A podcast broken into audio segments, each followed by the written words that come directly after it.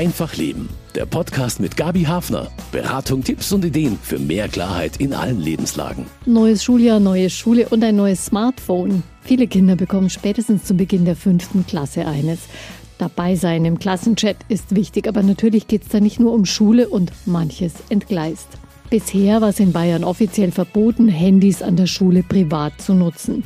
Lehrer konnten Ausnahmen erlauben. Jetzt gilt neu, jede Schule kann für sich entscheiden, ob in den Pausen am Handy gepostet, gechattet und geliked werden darf. Jeden Tag stellen Kinder da auch üble Beleidigungen ins Netz, werden sie mit angsterregenden Kettenbriefen konfrontiert oder mit Annäherungsversuchen per Cybergrooming. Denn ein Smartphone bedeutet auch, die ganze Welt des Internets und der sozialen Medien ist nur einen Klick entfernt. Sind Zehnjährige wirklich schon bereit dafür? Unsere Praktikantin hat sich in München umgehört und gefragt, ab wann Kinder ein Smartphone haben sollen. Eher später, also ich würde sagen so, weiß nicht, 12, 13, 14 so ab dem Moment, wo sie in die fünfte Klasse kommen. So richtig, dass man selber bestimmen kann, wie lange man Zeit am Handy verbringt, erst ab 8. Klasse vielleicht, aber 9. Aktuell ist halt viel zu viel möglich im normalen Internet. Ja, heutzutage laufen Zehnjährige mit Handys rum, zeigen einem Videos, wo man sich denkt, davor hatte ich damals Angst und so. 14, 15 sowas. Meine Kinder hatten erst Smartphones gekriegt, als sie mit dem Bus in eine andere Schule fahren mussten. Aber Grundschüler, sag ich mal, müssen noch kein Smartphone haben. Wie können Schüler klarkommen mit dem Klassenkamerad Smartphone? Ich bin Gabi Hafner und spreche darüber mit dem Internet-Experten der Kripo München und einer Schulpsychologin aus Lingries. Schön, dass Sie dabei sind.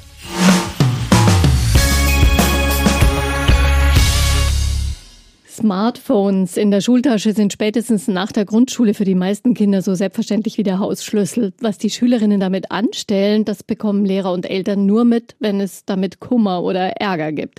Und der kann heftig sein. Das weiß Cem Karakaya von der Münchner Kripo. Er ist Experte für Cybercrime und engagiert sich aber auch vor allem für Aufklärung im Internet an Schulen. Hallo, herzlich willkommen. Vielen hallo. Dank, hallo. Ist es nicht übertrieben? Fragen Sie sich jetzt vielleicht hier gleich mit der Polizei zu kommen. Herr Karakaya, warum sind Sie oft an Münchner Schulen unterwegs? Ja, mein Ziel ist es wirklich, insbesondere die Kinder, aber auch deren Eltern zu sensibilisieren, zu informieren. Diese Technologie, Smartphones, die Digitalisierung hat natürlich sehr viele Vorteile, aber es gibt auch Gefahren, die man kennen muss. Nur wenn Sie die Gefahren kennen, können Sie sich auch dagegen schützen und deswegen halte ich sehr viele Vorträge, sensibilisiere die Kinder und deren Eltern, dass die ein bisschen mehr aufpassen. Darum geht's. Und Sie arbeiten auch mit Lehrern? Ja, natürlich. Wir machen auch Lehrerfortbildungen, weil wir haben jetzt äh, über 600 Schulen in München und schaffen natürlich zu zweit jetzt von der Münchner Kriminalpolizei nicht in jede Schulklasse reinzugehen. Und deswegen bieten wir auch Lehrerfortbildungen an bei uns im Polizeipräsidium München. Wenn das Ganze jetzt schief geht, Sie noch nicht geschafft haben, an eine Schule zu kommen und ähm, eine Schülerin oder ein Schüler da eine Entgleisung begeht im Internet, was kann da schlimmstenfalls passieren? Oder oh. wann kommt dann die Polizei ins Haus sozusagen? Oder ja, ruft die Polizei die Eltern an? kommt ins Haus natürlich, wenn es um Straftaten geht, ist ja klar.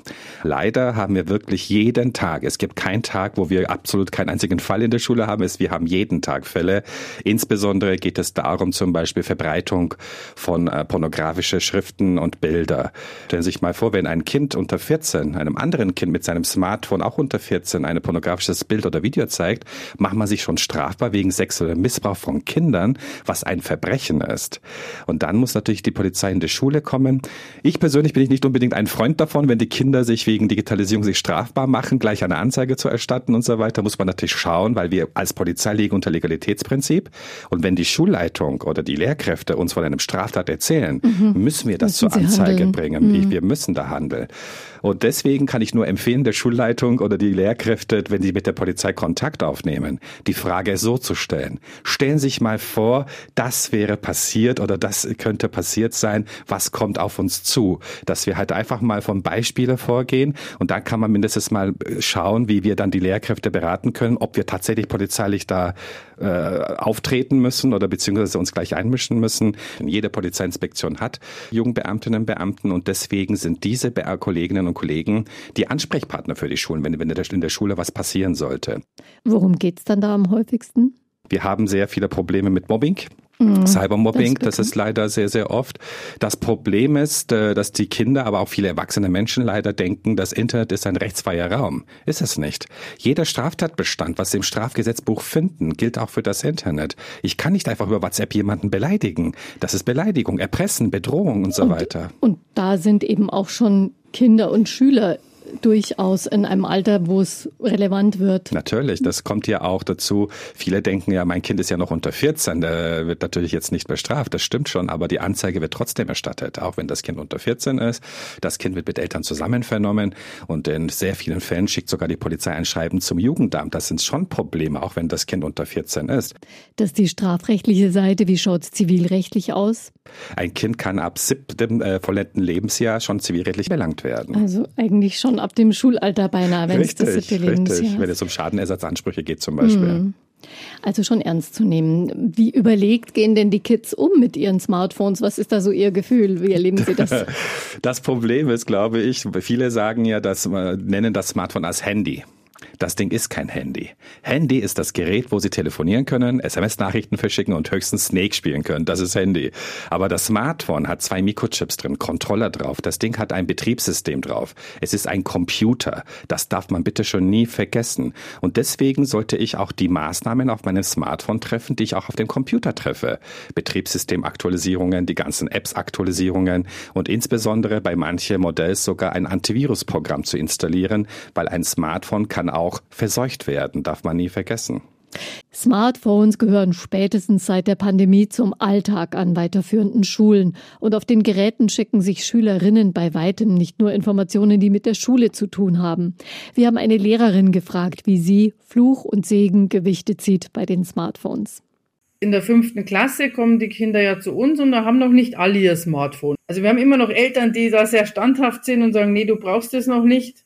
Aber das weicht sich auch sehr schnell auf, weil eben diese Klassenchats dann ganz wichtig werden. Die vernetzen sich in den Klassenchats und da merkt man sehr schnell, dass Schülerinnen und äh, die jetzt eben kein Smartphone haben, dass die dann außen vor sind. Und das ist dann oft sehr schwierig für die Kinder. Christine Hoja ist Beratungslehrerin am katholischen St. Ursula Gymnasium in Lengries, einer Mädchenschule. Auch an dieser Schule laufen Chats aus dem Ruder. Die Lehrerin wird dann schon mal von den Eltern alarmiert, wenn Streitereien ausgetragen werden oder es Beschimpfungen hagelt im Chat. Zu wenig machen sich die Schülerinnen bewusst, welche Wirkungen ihre Nachrichten haben. Auch Fotos von anderen, also dass man da was rumschickt, das äh, müssen die Schüler dann auch erst lernen, dass das nicht funktioniert. Auf der anderen Seite merkt man halt, dass es ein Gemeinschaftsgefühl gibt für die Kinder, dass wenn sie da dabei sind, dass sie einfach so das Gefühl haben, ich bin da in der Gruppe und gehöre irgendwie dazu. Der Umgang damit sollte allerdings halt schon gelernt werden. Das Gemeinschaftsgefühl wird zumindest virtuell gestärkt durch die gemeinsame Chatgruppe. Aber die Kinder müssen lernen, was geht und was nicht. Vorbereitet werden müssen sie auch auf den Umgang mit erschreckenden Nachrichten und auf Kontaktversuche von außerhalb ihrer Gruppe. Was auch oft ankommt von den Eltern, dass die gerade die kleineren dann mit Kettenbriefen in Kontakt kommen, meistens irgendwelche Horrorgeschichten, auch manchmal mit Drohungen, dass jemand stirbt, wenn man die äh, Briefe nicht weitergibt und solche Sachen. Also da ist schon wirklich wichtig, dass man vorab die Kinder aufklärt und dass die wirklich wissen, womit sie da umgehen. An den St. Ursula-Schulen klären Experten über Risiken und rechtliche Konsequenzen auf. Und zwar auch bei Elternabenden und Lehrerfortbildungen. Denn die Reaktion der Erwachsenen ist mitentscheidend. Auch Christine Hoja lernt immer wieder dazu. Was mich persönlich auch bei der letzten Fortbildung da ähm, überrascht hat, ist, dass es einfach wichtig ist, dass man den Kindern das Handy nicht wegnimmt, sondern ihnen vermittelt, ähm, pass auf, das und das kann passieren. Es kommen sexuelle Inhalte auf dich zu, es können äh, eben Horrorgeschichten auf dich zukommen und dann eben diese helfende Hand reicht, wenn Sachen passieren, die nicht sein sollen. Meistens schämen sich die Kinder ja, wenn irgendwie was Sexuelles auf sie einströmt übers Handy. Und dann müssten sie halt wissen, ich kann auch zur Mama gehen, ohne dass die mir das Handy wegnimmt, sondern dass wir darüber reden können, dass sie mir die Angst nimmt vor dem, was da kommt. Bei Elternabenden zeigt sich, dass viele Erziehungsberechtigte noch keinen Plan dafür haben, wie sie ihre Kinder durch die Klippen des Internets schleusen wollen. Manche Eltern, denke ich, waren entsetzt, womit die Kinder im Internet Kontakt haben, eben auch über TikTok und Instagram. Auch die größeren, denke ich, sind häufig über Inhalte schockiert. Aber das wird halt nicht weitergetragen, weil sie Angst haben vor Restriktionen. Und da ist halt ganz wichtig, denen vorher zu erklären, dass man nicht alles anschauen muss, was einem geschickt wird. Was immer aus dem Netz auf die Kinder einströmt. Kinder und Jugendliche sollten damit vor allem nicht allein gelassen werden. Mein Kollege Maximilian Lemli hat sich da umgehört. Und im Gespräch mit Cem Karakaya geht es gleich um Tipps, wie man den Klassenchat in den Griff bekommen kann. Denn da treffen schon mal hunderte von Nachrichten an einem einzigen Nachmittag ein. Handys, Smartphones privat an der Schule nutzen, das war bisher in Bayern offiziell verboten. Lehrer konnten Ausnahmen erlauben und jetzt gibt es eine Veränderung im Gesetz. Jede Schule kann für sich entscheiden, ob Smartphones in den Pausen benutzt werden, ob da gepostet, gechattet und geliked werden darf. Wo liegen denn die Problemfelder? Ja, insbesondere haben wir das Problem mit dem Cybermobbing, dass leider sehr viele Kinder gegenseitig halt irgendwie versuchen zu mobben. Warum ist es denn ein Unterschied, ob die Kids sich in der Pause oder auf dem Weg direkt irgendwas an den Kopf werfen und sich da beschimpfen, rumkabbeln oder was rumerzählen über andere oder ob sie es so in so eine Plattform posten wie den mhm. Klassenchats? Sind da die Kinder auch ungehemmter? Ja, ich erinnere mich auch an, an meine eigene Schulzeit. Wir hatten ja auch solche Mobbingfälle. Wir waren ja auch immer nicht nur nett. ja, genau.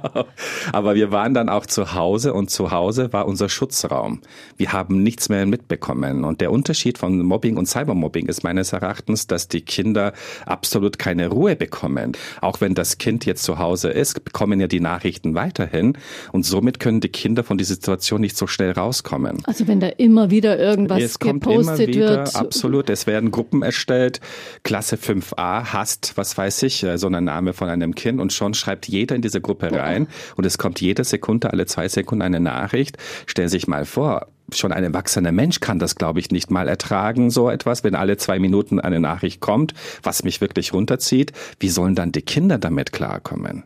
Deswegen meine persönliche Meinung, das ist jetzt nicht meine polizeiliche Meinung, sondern persönliche Meinung. Das Smartphone, die sozialen Netzwerke sind für Kinder absolut nicht geeignet. Die kommen damit nicht klar. Das können sie auch nicht unterscheiden zwischen Realität und Virtualität. Mhm. Das geht erst hundertprozentig erst ab 16 überhaupt, so medizinisch betrachtet. Deswegen bin ich jetzt nicht unbedingt ein Freund davon, wenn das Kind jetzt zum Gymnasium, Realschule oder was weiß ich kommt, gleich das Smartphone in die Hand äh, ausgehändigt wird. Ich gebe meiner elfjährigen Tochter auch nicht den Autoschlüssel und sage, Schatz, fahr du heute, das schaffst du schon. Mhm. Die müssen sensibilisiert werden, über die rechtliche Grenzen aufgeklärt werden und erst dann, und ich muss als Eltern natürlich immer schauen, welche Maßnahmen ich treffe, Antivirusprogramm, äh, Datenschutzeinstellungen und so weiter. So wie man sich auch um das Auto oder um das Fahrrad der Kinder kümmern würde und schauen, dass Richtig, es verkehrssicher genau ist. So ist es. Mhm, also genau vielleicht so ist es. Vielleicht bräuchte es einen Smartphone-Führerschein für Schüler.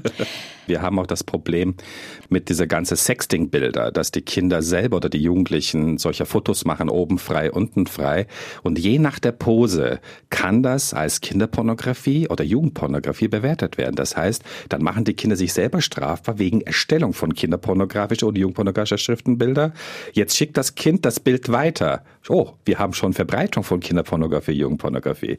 Das Kind oder die Jugendlichen haben das Bild immer noch auf dem Smartphone. Oh, wir haben Besitz von Kinderpornografie. Kinderpornografie und Jugendpornografie. Und das sind sehr ernsthafte Straftaten. Mhm. Also da kommt ganz schnell was zusammen, abgesehen davon, dass es ja vielleicht schon auch äh, ganz gut ist, die Kids mal darauf aufmerksam zu machen, Absolut. was das für eine Einstellung Absolut. ist, sich da selber so genau. zu Das zu Problem haben wir auch mit dem mhm. Cybergrooming, wo die Kinder, die, weil mhm. diese Täter wissen ja auch, wo die Kinder sich am meisten sich befinden, sich bewegen und versuchen mit den Kindern Kontakt aufzunehmen als Gleichaltrige. Da wollen wir nachher auch nochmal ausführlich drüber reden. Ja. Wer früher nicht mitbekommen hat, was Hausaufgabe ist, hat rumtelefoniert. Heute wird sowas über WhatsApp geklärt im Klassenchat.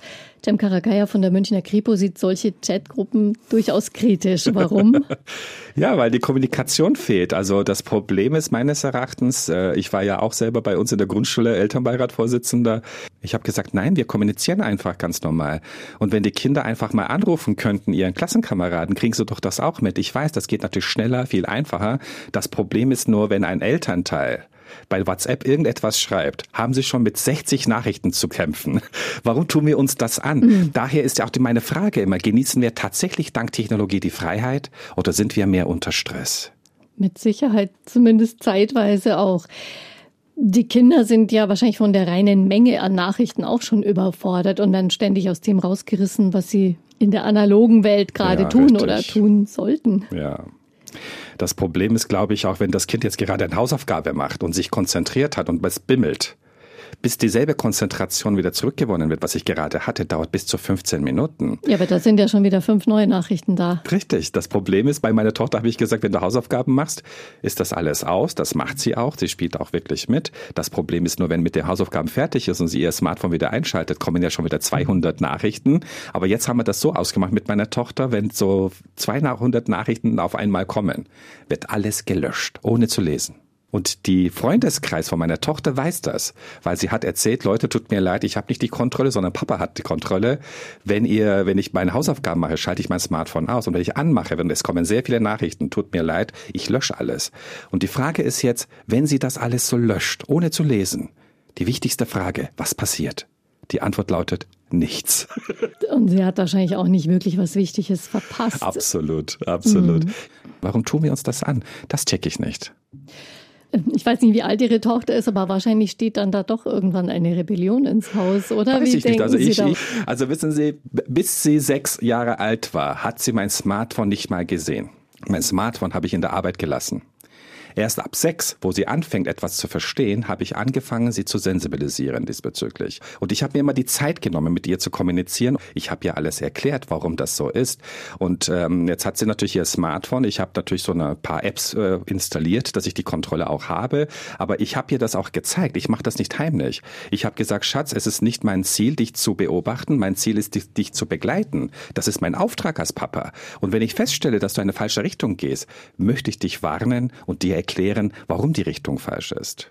Äh, Häufig bekommen die Kinder ja auch Kettenbriefe geschickt, von denen Erwachsene gar keine Ahnung haben. Was steckt da dahinter? Also die Kettenbriefe muss man den Kindern auch erzählen, die bringen weder Glück noch Unglück. Die Kinder kriegen sogar solche, kann ich gleich ein Beispiel sagen, schick diese Nachricht an 15 Leute weiter, ansonsten stirbt Mama oder Papa. Oder beziehungsweise schick diese Nachricht an 20 Leute weiter, ansonsten, während du schläfst, komme ich von deinem Schrank raus und erstich dich mit einem Riesenmesser, bis du verblutest. So, Boah, das ist ja wirklich eine Jetzt kommt die. Frage, möchte ich als Elternteil, dass mein Kind solche Nachrichten liest? Ich schütze doch mein Kind auch vom Fernsehen, dass mein Kind keine Gewaltfilme anschaut, keine Horrorfilme anschaut. Das ist aber doch auch Horror in dem Fall. Und deswegen äh, muss man da aufpassen und die Kinder sensibilisieren, dass diese Nachrichten nur zu löschen sind. Das Ziel von diesen Kettenbriefe ist, wenn ich jetzt an 20, 30 Leute schicke, haben die Täter Zugriff auf mein Adressbuch. Manche Kettenbriefe haben Links. Und wenn man auf dem Link draufklickt, kann sein, dass ich auf eine verseuchte Internetseite umgeleitet werde und dadurch mein Gerät verseucht wird. Das sind die Ziele von Kettenbriefe. Muss man sich auch klar machen, weil also der Inhalt ist natürlich vollkommener Quatsch, aber Kinder versetzt es wirklich in, in Angst und Schrecken. Wir haben ja auch den Kettenbrief mit Milka gehabt. Milka anscheinend an- angeblich feiert seinen 150. Geburtstag. Man muss dann auf dem Link draufklicken, seine persönlichen Daten eingeben. Was ist passiert? Identitätsdiebstahl. Die Täter haben meine persönlichen Daten gestohlen. Müssen solche Themen auch noch aktiver angegangen werden von den Schulen? Die Hauptaufgabe liegt bei Eltern. Die Schule kann nur freundlicherweise unterstützen. Die Schulen machen wirklich sehr viel dafür derzeit, was ich alles so mitbekomme. Aber es geht um Zusammenarbeit zwischen Eltern und Schule. Die Schule kann Regeln festlegen, aber welchen Einfluss haben die Eltern auf die Smartphone-Nutzung ihrer Kinder? Die Eltern dürfen bitte schon nicht vergessen, dass wir eine Vorbildrolle haben. Also ich kann meiner Tochter jetzt nicht sagen, du darfst nur halbe äh, Stunde Computerspiele spielen und ich spiele vier Stunden lang, funktioniert das nicht.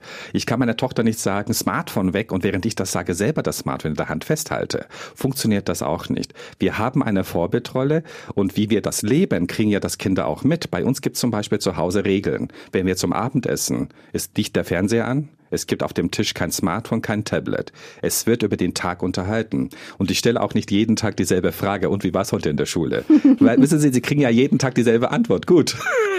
Also ich stelle immer jeden Tag andere Fragen. Zum Beispiel ähm, vor, vor zwei Wochen habe ich die Frage meiner Tochter gestellt, was für eine Erfahrung hast du heute für dein Leben gemacht? Die fünf Minuten steht so unter Schock, aber dann kommt schon was raus, welche Erfahrung sie gemacht hat, welchen Menschen vielleicht sie geholfen hat, wo sie eine schöne Zeit hatte, gelacht hat und so weiter. Und das sind alles menschlich, nicht digital, nicht äh, visuell, sondern das ist alles echte Gefühle. Und wissen Sie, ich genieße jede Sekunde mal mit meiner Tochter. Sie bringt mich zum Lachen. Ich brauche nicht so lustige Fotos oder lustige Videos, die über Messenger-Dienste geschickt werden. Sie bringt mich zum Lachen. Also nicht vergessen, das echte Leben hat tatsächlich auch was zu bieten. Absolut. Ist denn Eltern auch klar, dass ihre Kinder mit dem Smartphone immer nur einen Klick entfernt sind, zum Beispiel von Pornos oder auch Mhm. der Gefahr von Erwachsenen und bemerkt angebaggert zu werden? Sind die Eltern sich dessen bewusst, dass dieses Smartphone ja wirklich einen Zugang zu Ja. ganz vielen auch üblen Dingen bedeutet? Also ich halte ja so circa 300 Vorträge im Jahr und meine Erfahrung zeigt, die haben wirklich keine Ahnung. Leider. Weil wenn ich was erzähle, dann sehe ich auch, wie, die, wie groß die Augen werden und ich kann fast ihre Gehirne lesen. Ach du, oh mein Gott, was habe ich da eigentlich getan? Weil wenn Sie mich fragen wieder persönlich, äh, wenn jemand heute über Kinderschutz, Jugendschutz spricht, lache ich mich tot. Wenn Sie mich fragen, existiert das heute nicht mehr. Wie war das denn früher bei uns, als wir unsere Videokassetten, Videotheken ausgeliehen hatten? Da war ein Bereich, der war es ab 18 erlaubt. Dürfte ich unter 18 da rein? Nein. Hat jemand Auge zugedrückt? Nein. Aber heute bekommen die Kinder das Smartphone ausgehändigt, die brauchen nur die Suchmaschine zu öffnen und das Wort Porno einzugeben. Mehr brauchen die Kinder nicht. Und deswegen, wenn man das Strafgesetzbuch betrachtet, Paragraph 184 Absatz 1, zugänglich machen von pornografische Schriften, Bilder an Kindern. Jetzt frage ich mich, ob die Eltern sich nicht selber strafbar machen dadurch. Muss wahrscheinlich rechtlich überprüft werden. Interessante Denkfigur, ja, genau. Das heißt, Eltern müssen ihre Kinder begleiten. Wie lang denn? Also ich würde mal sagen, wie gesagt, ich habe mit meiner Tochter ab sechs angefangen. Und wenn man mich persönlich fragt, wann glauben Sie, dass die Kinder als ein Smartphone bekommen sollten, ist meine Antwort ab 16. Weil, wie ich schon gerade sagte, erst ab 16 können überhaupt die Kinder überhaupt äh, zwischen Virtualität und Realität unterscheiden. Das andere ist, bis dahin haben sie in der Schule sehr vieles mitbekommen, im Elternkreis haben sie vieles mitbekommen und dann kommen sie auch damit klar. Aber wissen Sie, schauen Sie mal beim WhatsApp, Snapchat, TikTok, all die sozialen Netzwerke. Da steht in deren eigene allgemeine Geschäftsbedingungen drin, erst ab 13, bei WhatsApp sogar erst ab 16. Dann frage ich mich, warum lassen die Eltern zu, dass die Kinder trotzdem Konten erstellen? Also da durchaus nochmal überlegen. Es ist dann natürlich auch immer so dieser Sogeffekt. Die anderen haben auch und Kinder, die dann nicht im Natürlich. Klassenchat sind, die fühlen sich wirklich abgehängt. Richtig, da ist der soziale Druck da natürlich da, Da und das Kind kriegt gar nichts mehr mit, gell, wenn es nicht mehr über WhatsApp ist. Und deswegen haben wir bei uns in der Schule gesagt, wir machen das nicht. Wir machen das über Signal, was sicherer ist, äh, habe ich jetzt äh, einfach den Eltern gesagt. Ich habe bei den Eltern Elternteil das auch eingestellt und so weiter. Aber wir haben gesagt, in der Schule wird kein Smartphone benutzt. Es ist komplett verboten. Es ist eine Entscheidung der Schule und zwischen Elternbeirat. Und die Eltern müssen natürlich mitspielen. Und nur mit einer guten Zusammenarbeit funktioniert das, dass wir auch unsere Kinder tatsächlich schützen können. Und wir müssen unsere Kinder schützen. Aus dem Klassenkamerad Smartphone wird bei Jugendlichen spätestens ein ständiger Begleiter und wer dazugehören will, ist dann eben auch auf den sozialen Kanälen unterwegs. Sind Jugendliche da eigentlich sich weitgehend selbst überlassen, wenn sie da unterwegs sind? Leider. Leider. Insbesondere geht es um Datenschutzeinstellungen. Ich spreche immer vom Selbstdatenschutz und Datensparsamkeit. Ich sage immer den Kindern und Jugendlichen, bevor ihr was hin und her verschickt, hochlädt, stellt euch die zwei Fragen. Muss das sein? Kann das sein, dass ich später in der Zukunft, vielleicht sogar morgen, es bereue? Nur ein Beispiel. Ich bin jetzt ein Chef von einer Firma, suche zwei neue Mitarbeiter. Es kommen 200 Bewerbungen. Und jetzt ist es so, die Menschen schicken ja ihre Bewerbungsunterlagen. Es wird nicht mehr durchgelesen. Ich, man nimmt nur die Namen raus, Geburtsdatum, Anschrift. Mehr braucht man nicht. Diese Daten gibt man im sogenannten OSSEN-Programm ein. Das Programm recherchiert die öffentlichen Quellen im Internet, das sind die sozialen Netzwerke insbesondere, und erstellt mir fast einen Ordner voll Informationen über die Person. Also so eine Art Profil Ja. Profilerstellung, genau. Und jetzt sehe ich von dieser Person die Meinungsäußerungen mir an. Die Frage lautet, stelle ich jetzt die Person ein? Mhm. Und deswegen sollte man darauf achten, äh, welche Meinungsäußerungen ich mache, wenn Sie mich fragen, und welche Fotos von mir auch hochlade. Weil bei dieser OSINT-Recherche kommen auch die Fotos alle zusammen. Und leider, und leider muss ich sagen, ich sehe so viele Fotos von Jugendlichen insbesondere, wo sie den Stinkefinger zeigen und so sich fotografieren lassen. Ich als Chef finde das persönlich abstößend. Schon wegen nur einem Foto, nur wegen mein einziges Foto, stelle ich sie nicht ein, kommt die nächste Bewerbung dran. Das heißt ja auch immer, das Internet vergisst nicht. Also was ich heute preisgebe, wie lange kann das gefunden werden? Oh, immer. Also wir haben ja einfach mal, es ist sogar möglich, dass ich herausfinde, welches Spiel am meisten die Kinder spielen und im Chatfenster reingeschrieben haben. Sag, das kann ich rausfiltern. Wird da so etwas wie mein digitaler Fingerabdruck sichtbar gemacht? Es wird sogar heutzutage über Sie ein Profil erstellt, wie Sie auf den Tastatur eintippen, auf dem Smartphone eintippen, nennt sich Behavior. Äh, benutzt sogar heutzutage auch die Online-Banking-Systeme. Wenn Sie Ihr Passwort mhm. langsamer eintippen, dann heißt es, Sie müssen das wieder eingeben. Und viele Menschen denken, ich habe mich gerade vertippt. Nein, Sie haben mit einer anderen Geschwindigkeit eingetippt und das System denkt, komm, gib dein Passwort nochmal ein. Es mag sein, dass es rechtlich betrachtet die Polizei vieles nicht machen kann, aber technisch betrachtet kann ich jeden Menschen finden. Worauf muss man da besonders achten? Datensparsamkeit. Und natürlich immer schön überprüfen, welche Datenschutzeinstellungen gibt es. Ah, vielleicht mal eine Hausaufgabe für die Zuhörerinnen und Zuhörer, mit bitte schon mit Ihren Kindern sogar zusammen. Nehmen Sie das Smartphone, gehen Sie unter Einstellungen Datenschutzbereich rein. Da sehen Sie jede einzelne App, was Sie auf Ihrem Smartphone heruntergeladen haben. Und dann überprüfen Sie mal, welche App wo Zugriff hat. Und hoffentlich überrascht Sie, warum ein kostenloses Spiel wo ich nur Bonbons platzen will, Zugriff hat auf mein Adressbuch. Jetzt mhm. kommt die Frage von DSGVO, Datenschutz, Datenschutzgrundverordnung. Wissen diese Menschen im Adressbuch, dass eine Firma X auf deren Daten Zugriff hat? Es werden ja auch viele Videos und Fotos gepostet. Oh ja. Auch da vielleicht ein paar Anhaltspunkte, was, ja, was man da nicht alles rausblasen sollte und vielleicht auch dann einfach der besten Freundin nur zeigen, ohne ja. es zu verschicken oder so? Also im Grunde genommen muss man natürlich auch aufpassen. Das Problem ist, glaube ich, sie werden aufgenommen, fotografiert oder per Video aufgenommen und schon sind sie im Bereich soziale Netzwerken. Sie haben die Kontrolle nicht mehr. Und das Problem, die Menschen machen sich strafbar. Das Recht am eigenen Bild wird mit Kunsturhebergesetz 22 geregelt. Bildnisse dürfen nur mit Einwilligung des Abgebildeten verbreitet oder öffentlich zur Schau gestellt werden. Jetzt frage ich mich, wie viele erwachsene Menschen machen sich tagtäglich strafbar und wie sollen die Kinder damit klarkommen? Natürlich ohne Anzeige, kein Richter, ist ja klar. Aber im Grunde genommen macht man sich strafbar. Es gibt sogar bis zu einem Jahr Gefängnis dafür, wenn ich jemanden fotografiere und ohne zu fragen irgendwo hochlade oder man wird mit Geldstrafe bestraft. Mhm. Also wenn jetzt die betroffene Person sich Richtig. beschweren würde, Anzeige natürlich, natürlich. Also wenn ich jetzt feststelle, dass im Internet irgendwo von mir ein Foto gibt, dann schaue ich, haben die mich überhaupt gefragt danach? Wenn nicht, habe ich die Möglichkeit, tatsächlich zur Anzeige zu bringen und nicht nur strafrechtlich vorzugehen, sondern auch zivilrechtlich.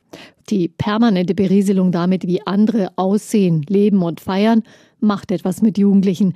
Nicht umsonst nutzen Marketingprofis Plattformen wie Instagram ausgiebig, um ihre Botschaften zu platzieren. Natürlich. Dieser Druck auf Jugendliche, sich immer zu vergleichen, das Problem sehe ich sogar bis zu Beauty-Apps oder diese ganzen Filter.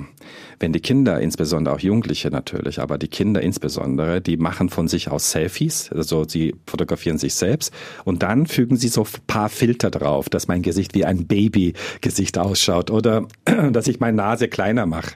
Das Problem, wenn das Kind morgens aufsteht, geht zum Badezimmer, um sein Gesicht zu waschen oder ihr ich schaue aber nicht so aus, wie ich auf dem Foto ausschaue. Somit kommen vielleicht die Probleme sogar wegen Selbstbewusstsein und so weiter.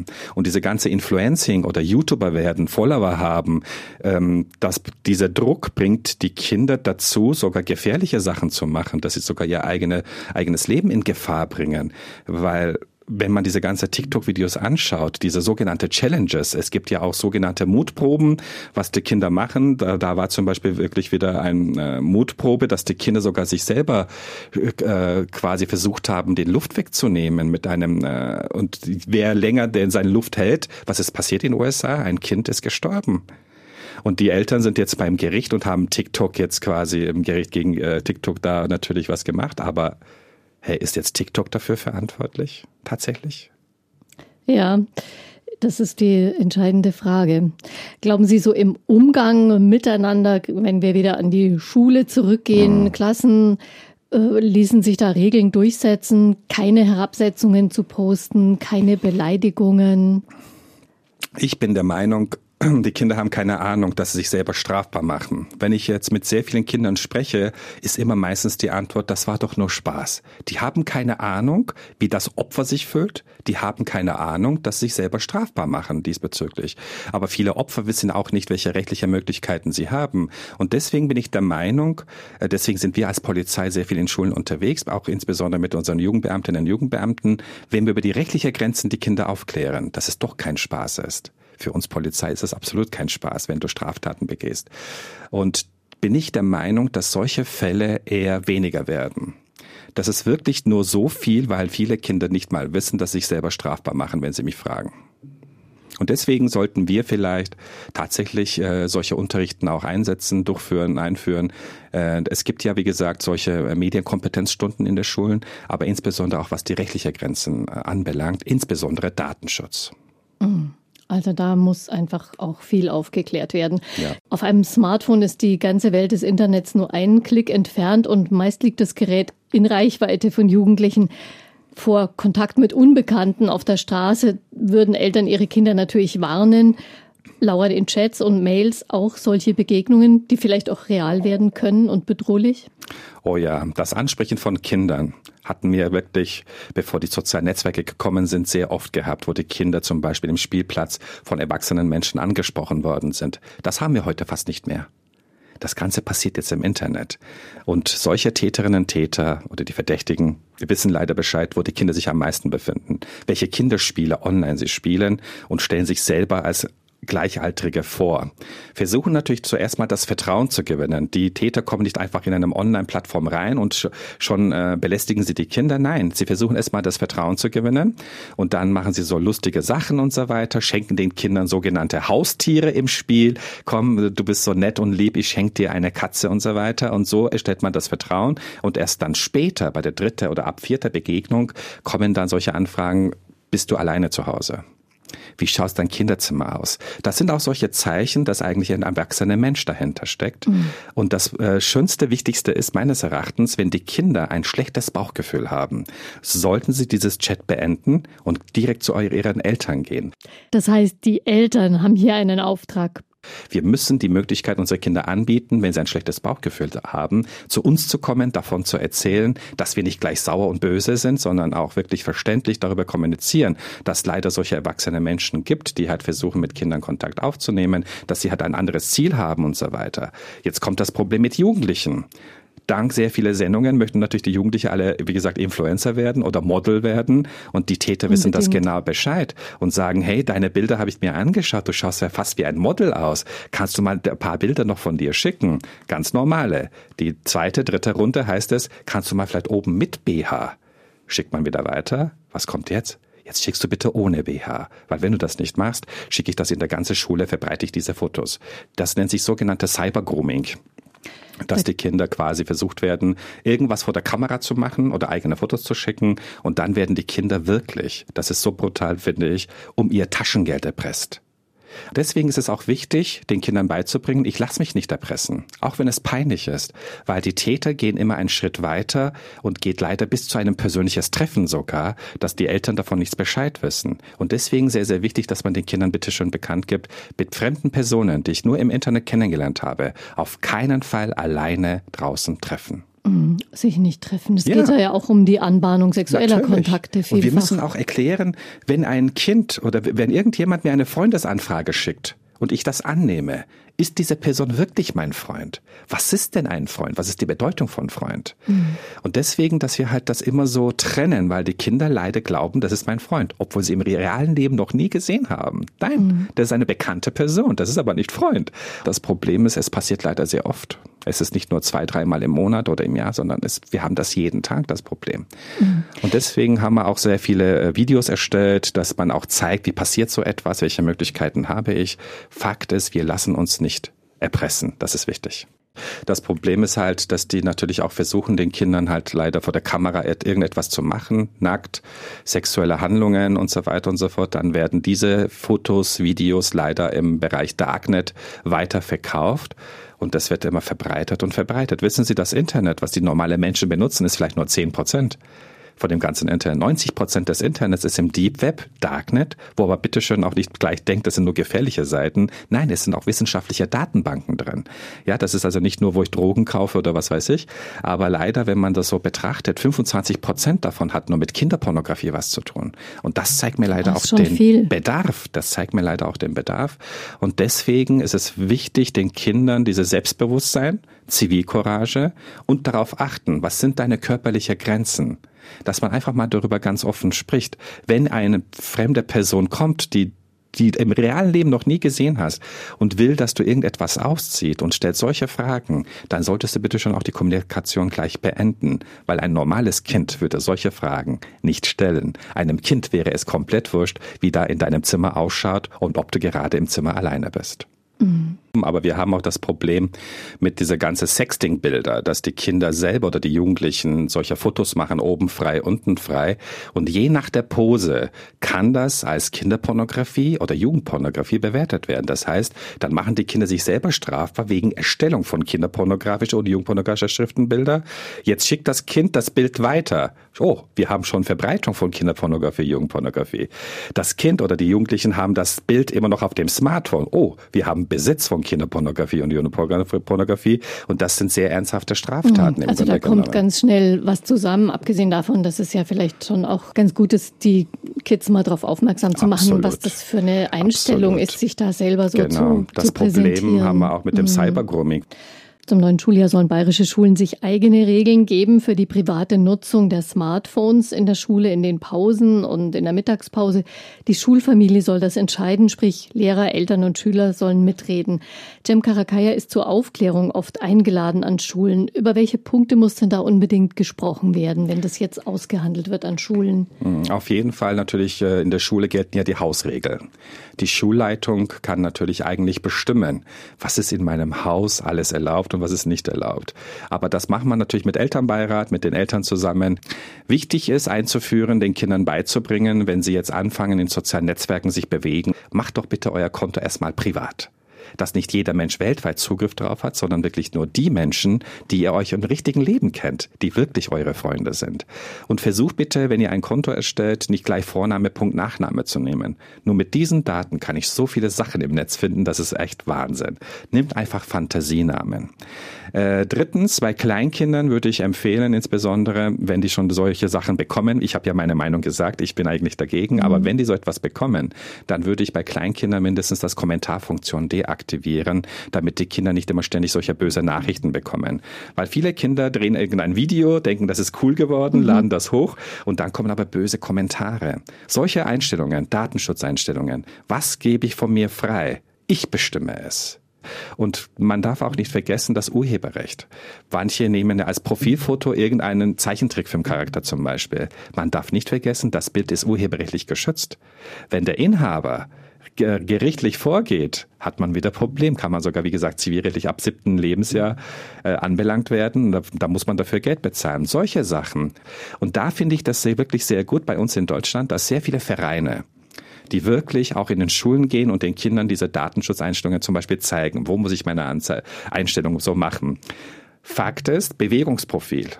Sehr viele Apps erstellen von mir ein Bewegungsprofil. Möchte ich das? Weil ein Bewegungsprofil sagt über eine Person auch sehr viele Sachen. Viel. Mhm. Und im Allgemeinen wissen Sie, das Problem ist, wir haben ein tatsächliches Ich heutzutage und ein digitales Ich.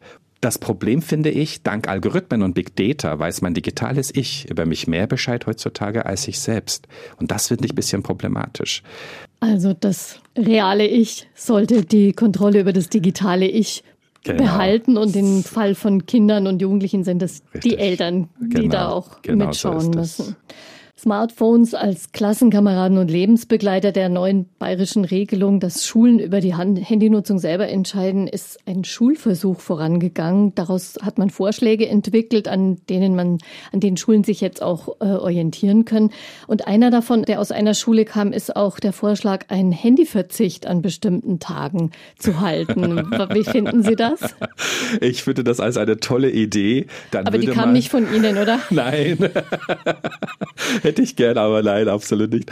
Aber im Grunde genommen finde ich als eine gute Idee, dass man auch die Kindern und Jugendlichen zeigen kann, dass man auch einen Tag vielleicht ohne Smartphone äh, schon überleben kann. Das sage ich auch bei meiner Fortbildung, wenn ich die Lehrkräfte fortbilde. Die Frage ist, jetzt äh, gehen Sie raus von Ihrem Haus in Ihre Arbeit zu gehen und schon sind Sie fünf Kilometer weggefahren, stellen fest, Sie haben Ihr Smartphone vergessen. Fahren Sie für diese fünf Kilometer zurück? Oder sagen Sie, nein, ich mache heute einen handyfreien Tag. Das andere Problem, viele denken, aber wenn ich wieder zu Hause bin, habe ich wieder 600, 700 Nachrichten, wie ich schon sagte. Löschen. da passiert gar nichts. Und die Idee finde ich gut und da würde man wahrscheinlich auch sehen, wie eigentlich süchtig nicht nur die Kinder und Jugendliche, sondern die Menschheit geworden ist. Weil wissen Sie, ich erlebe auch ab und zu mal, wenn ich S-Bahn, U-Bahn fahre, dass die Leute sogar ihre Haltestelle verpassen, weil sie so tief da drin sind. Und dann stellen sie fest, oh, meine Haltestelle ist weg, weil die Tür schon zugegangen ist. Was machen die Menschen? Die schauen weiterhin auf dem Smartphone. Ist für mich ein Zeichen für Sucht, wenn Sie mich fragen. Mhm. Wenn bei jeder Vibration das Ding ich raustue, ist für mich ein Zeichen für Sucht. Also es geht um ein Menschheitsproblem, nicht nur über unbedingt Kinder und Jugendliche, sondern es geht um ein Menschheitsproblem. Kennt der Mensch dafür die Risiken und hat diesbezüglich seine Maßnahmen getroffen? Wenn Sie mich fragen, wir brauchen eine gesetzliche Regelung für diese Smartphones, insbesondere soziale Netzwerke wie Rauchen und Alkohol. Dann, das heißt eine Beschränkung Richtig. für die Nutzung. Genau, weil andere Möglichkeit haben wir leider nicht mhm. mehr, wenn Sie mich fragen. Und deswegen müssen die Kinder lernen, mit der Technologie genau. menschlich umzugehen, vernünftig Richtig. umzugehen und den anderen ihre genau. Würde zu lassen, auch in den sozialen Netzwerken. Genau. Ganz vielen Dank, Herr Karakaya, für Ihre Erfahrungen, Ihre Ideen Sehr und gerne. die Berichte, was auch tatsächlich strafrechtlich die Folge sein kann für Richtig. Entgleisungen auf sozialen Plattformen. Und auf der Webseite zur Sendung unter münchner-kirchenradio.de finden Sie noch spannende Links, interessante Links über die richtigen Datenschutzeinstellungen für Kinder und Jugendliche zum Beispiel und anderes mehr. Ganz vielen Dank. Sehr gerne. Einfach Leben. Ein Podcast vom katholischen Medienhaus St. Michaelsbund, produziert vom Münchner Kirchenradio.